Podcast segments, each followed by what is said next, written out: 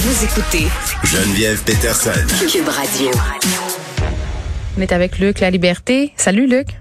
Oui, bonjour Geneviève. Bon, décidément, on a des décisions importantes là, qui sont rendues ces dernières semaines euh, concernant des causes qui sont très suivies, euh, suivies pardon, aux États-Unis.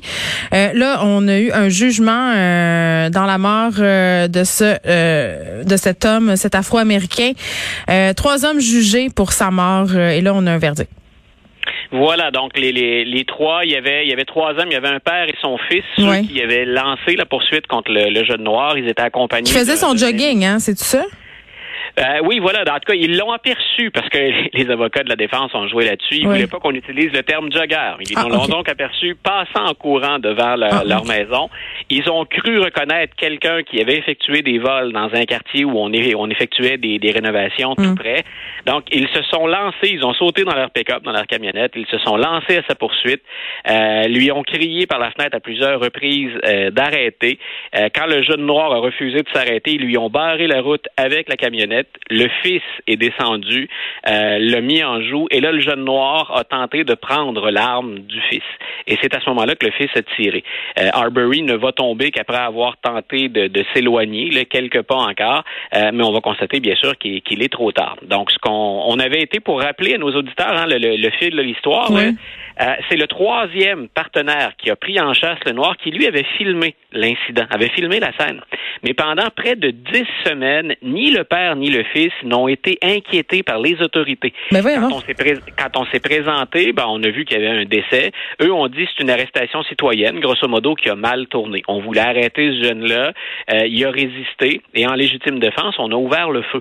Euh, avant qu'on arrête le père, le fils et le troisième individu, c'est que la vidéo du troisième individu, M. Bryant, elle a filtré. Et ça a fait, ça s'est répandu comme une traînée de poudre sur les réseaux sociaux. Et là, on a vu, il y a ce qu'on appelle un grand jury, un jury spécial en Georgie, donc euh, rattaché à la ville de Brunswick, qui a dit non, il y a quelque chose d'anormal qui s'est passé. Et dix semaines après les événements, on a procédé à l'arrestation du père, du fils et du troisième individu qui attendait sa sentence aujourd'hui.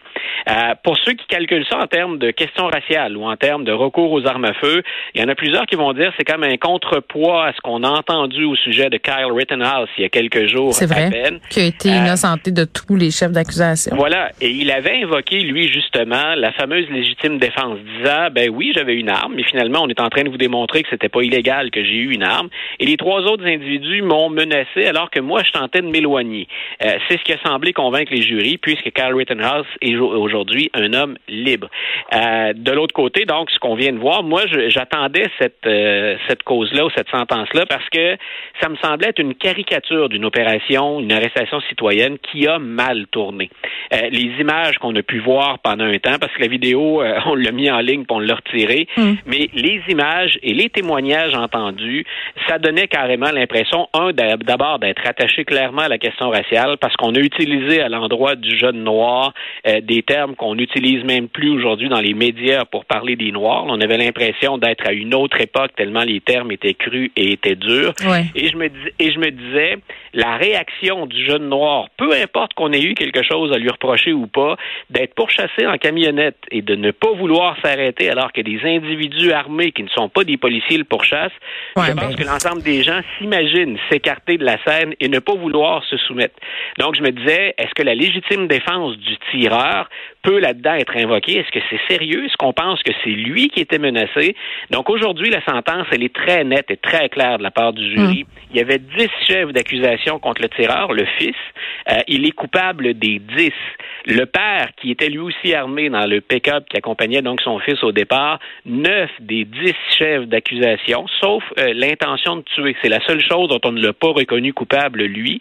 Et le troisième participant, c'est euh, cinq ou c'est six chefs d'accusation sur dix qu'on a retenu contre lui. Et dans les trois cas, on peut s'attendre, du moins en tout cas ça fait partie des possibilités, hmm. à une sentence de prison à vie. Donc, le jugement était clair. Mais je répète pour nos auditeurs, à mon avis, c'était un cas de caricature. Si la légitime défense servait à innocenter les trois individus qui ont pourchassé ce jeune noir-là, hmm. c'était un cas qui me semblait flagrant. Mais Et c'est ce qui est ressorti aux yeux du jury. Aux États-Unis, euh, cette milice citoyenne, les groupes paramilitaires, les arrestations citoyennes, le fait que dans certaines villes, on engage des firmes privées, des gens sans trop de formation pour euh, assurer un service de police, tout ça fait partie du même euh, nid de vipère, finalement, qui ça contribue à ce que ce type de problème-là arrive. Ben voilà. Moi, c'est ce que ce que j'observe toujours quand on essaie, puis c'est nettement pas évident pour personne, mais quand, quand on met de côté le, le, le facteur plus émotif et qu'on regarde les lois qu'on applique,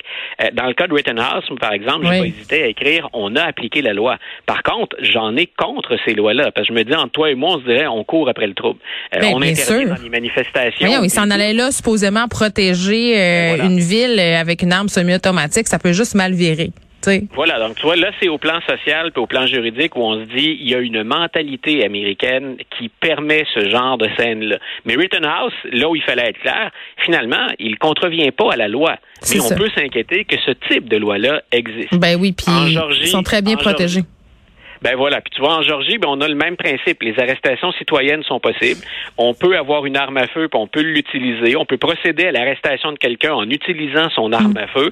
Mais dans ce cas-ci, euh, c'était assez évident euh, qu'on n'est pas parvenu à démontrer la légitime défense. Mm. Mais c'est le même type de loi. Ça veut dire que ça risque de se reproduire tout ça. Ben Luc, tu t'inquiétais notamment là, dans la foulée du verdict euh, dans le dossier de Kyle Rittenhouse des possibles répercussions, des possibles récupérations aussi. Et là, ça, ça, ça arrive déjà on est déjà dans une espèce de suite où on, essaie d'invoquer ce concept de légitime défense euh, dans, différentes causes, directement à cause de ce verdict-là. Oui, puis écoute, on récupère le jeune homme lui-même. Moi, j'ai toujours en tête, j'avais bien suivi le dossier, ce que son avocat a donné comme entrevue, l'avocat de Kyle Rittenhouse. Mm-hmm. Et il avait dit, j'espère que pendant un temps, il va garder profil bas. Alors, il, doit reconstruire sa vie, ça n'a pas été évident, c'est très émotif, puis il a quand même la mort de trois personnes qui sont associées à, ses gestes. Et il semble que Kyle Rittenhouse n'ait pas retenu l'avis de son avocat ou n'ait pas jugé pertinent.